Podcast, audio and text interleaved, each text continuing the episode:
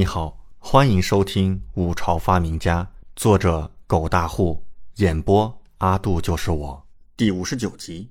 本皇子让你们看看什么叫未来。上次让狼国使臣带了三个问题回去，这还没十日呢，怎么就回来了？这是要跟五朝结为兄弟国，是不是想让五朝舔掉伤疤，然后握手言和？问题是，那伤疤能舔得掉吗？王嫣然道。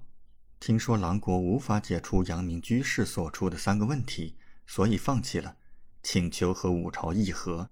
听说这次的使臣就是上次的玉家郡主，本皇子也料定他们解不出。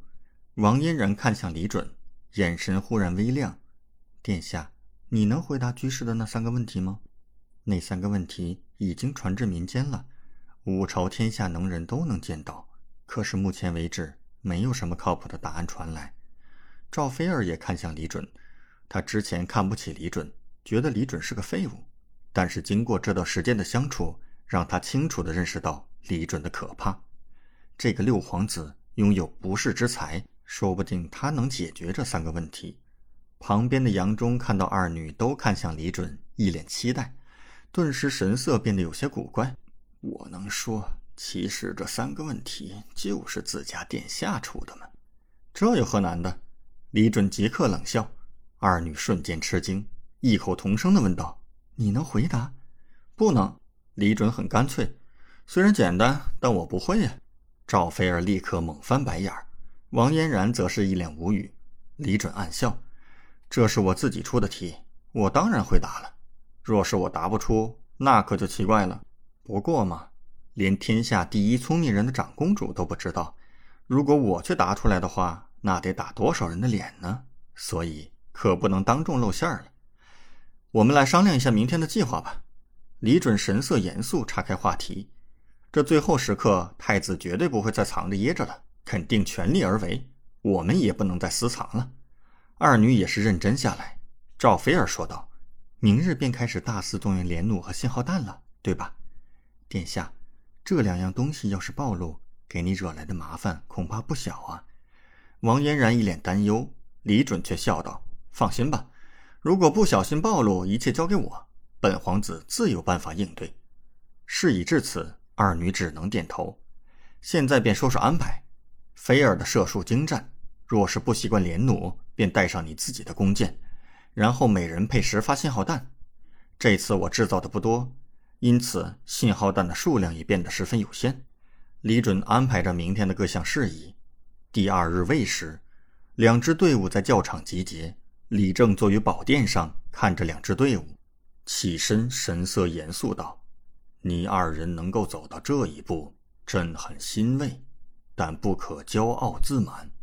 往后二日好好表现，切莫让朕失望。”是父皇。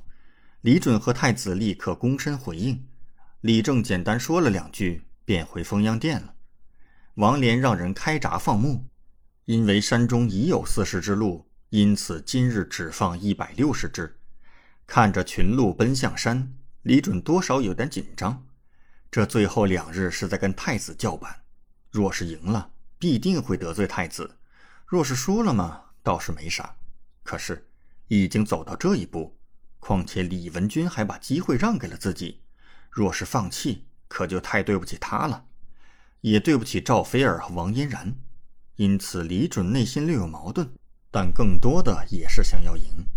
六弟，没想到皇姐会把机会让给你，真是让人意想不到啊！李仲骑马走来，语气带着讥讽。李准看了他一眼，见过五哥，皇帝实属侥幸，也没想到竟会走到现在，多谢五哥和三哥、二哥承让了。闻言，李仲脸色立刻一冷。承让，承让个屁！这个意思是他们三个比不上他这个废物吗？六弟，这最后两日你可要小心了，我们要动真格的了。李乾也走过来，面带微笑，但言语中的气势却是高高在上。多谢三哥提醒，也请求三位皇兄手下留情。李准道。这时，太子从马背上缓缓投来目光，却并未说话。只是眸子显得有些冷淡，深深看了一眼李准后，骑马离开了教场。五弟，走吧。李乾也是冷冷的看了一眼李准，立刻跟着骑马离开。六弟，那咱们就场上见了。李仲语气冷漠的放狠话离开。李准看着三人离去的背影，嘴角缓缓浮现一抹笑意，自言自语道：“那本皇子就让你们看看什么叫未来吧。”感谢您的收听，请继续收听下一集。